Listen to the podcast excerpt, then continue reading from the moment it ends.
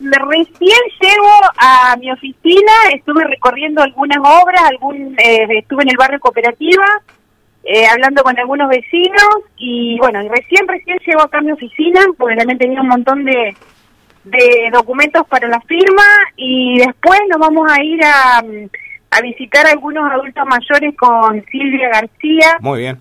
Eh, le vamos a hacer una entrega de una mantita. Eh, que bueno, que las chicas del taller eh, de tejido de la municipalidad, del liceo municipal, eh, estuvieron confeccionando este, en equipo, en grupo, con mucho amor para que, bueno, lo podamos entregar a, a los niños recién nacidos, hay muchos adultos mayores que este que están en sillas de rueda y bueno, se pueden utilizar para poder tapar este, las piernas, para poder usar de mantita de abrigo. Muy bien Así que vamos a estar con Silvia visitando algunos amigos. Bueno, perfecto, buenísimo. Eh, algo, algo que la unió mucho a la gestión de Miguel Lich. Usted estuvo en el área cuando estuvo en el gobierno provincial, en esa área, ¿no? De adultos mayores. Sí, la verdad que tengo los mejores, los mejores recuerdos en mi paso por el Ministerio de Desarrollo Social en la provincia.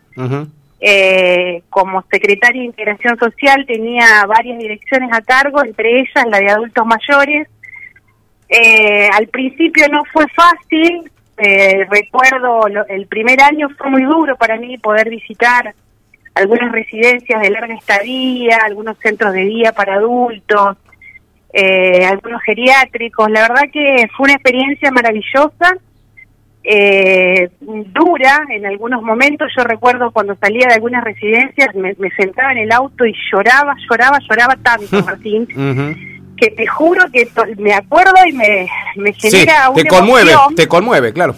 Mm. Sí, me conmueve, este, porque cuando uno toma realmente conciencia de lo que significa transitar como persona el último tramo de, la vida, ¿no?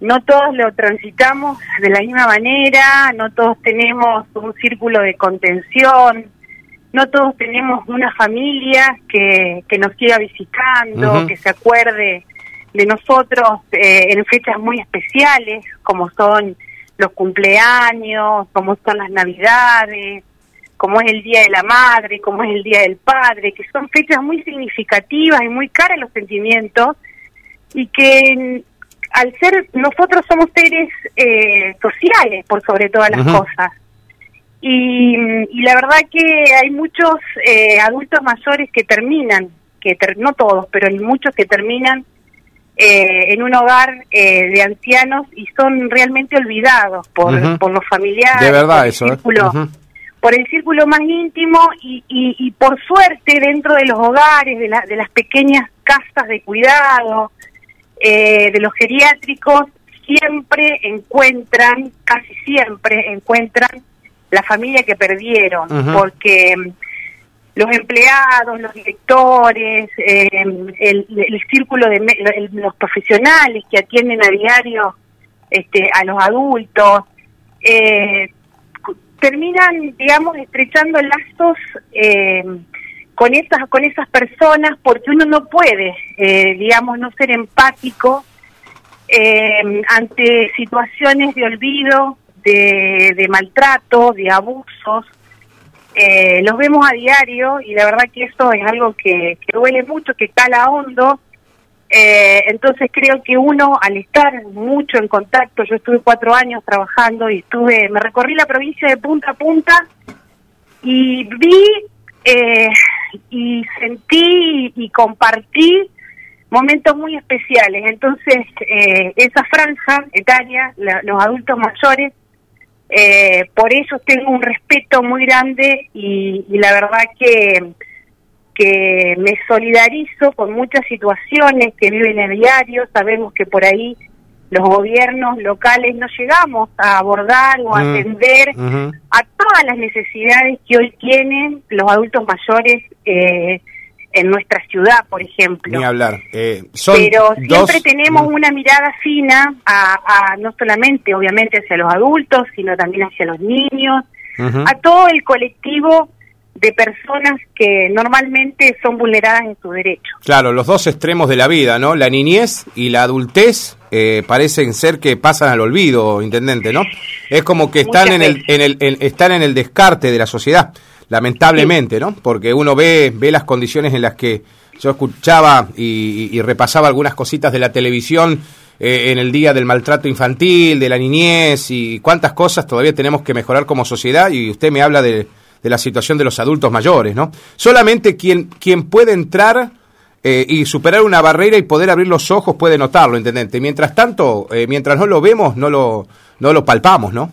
Exactamente, y pasa, pasa desapercibido, digamos, por eso es que hoy, eh, el 15 de junio, en el mundo se van a generar acciones para la toma de conciencia del abuso y del maltrato en la vejez que existe que existe cada vez más porque cada vez más se visibiliza, eh, que nosotros eh, como municipio, dentro de los equipos que tenemos en, el área de desarrollo humano, eh, lo vemos a diario, hay cosas que uno a veces no las puede entender, y por eso creo que es muy importante que esta fecha se pueda hablar, se pueda visibilizar, se pueda sensibilizar a la sociedad este, para que tome conciencia de que muchas veces eh, eh, los abusos y los maltratos eh, están a la vuelta de la casa, al lado de la casa, y eso no lo tenemos que visibilizar, lo tenemos que denunciar,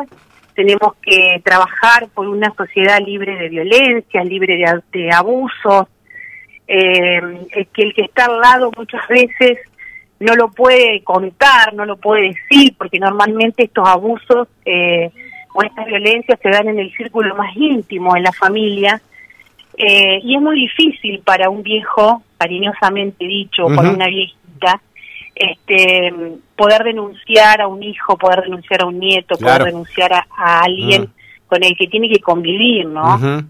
Eh, entonces es muy, muy importante que, que nos hagamos también eco y nos hagamos parte de que nadie debe sufrir violencia o maltrato, nadie. Ahora, eh, intendente, ¿y desde la política podemos hacer mucho? Digo, porque si hay algo que por ahí nos, nos indigna mucho es que muchas de estas personas, adultas mayores hoy, eh, como usted dice, inclusive maltratadas, han, han trabajado toda su vida, han, han hecho emprendimientos, en momentos donde la facilidad de acceder a una herramienta no era tan sencillo y lo han hecho ellos, 40, 45 años de trabajo, eh, le respondemos desde la política con una, eh, una pensión o una jubilación miserable, eh, porque, esta, porque esta es la realidad. Pero desde la política tenemos que corregir muchas cosas también, ¿no? Indudablemente, tenemos una deuda histórica hoy con nuestros mayores. hoy yo no puedo creer, a veces no, no entendemos mucho cómo puede vivir una persona este, mayor, eh, muchos alquilan una propiedad, por ejemplo, porque no, no tuvieron la suerte o la perdieron a la propiedad, este, y con una mínima que están cobrando alrededor de 20 mil pesos. ¿Cómo haces para pagar un alquiler, para pagar los servicios, para comer, los, medicamentos?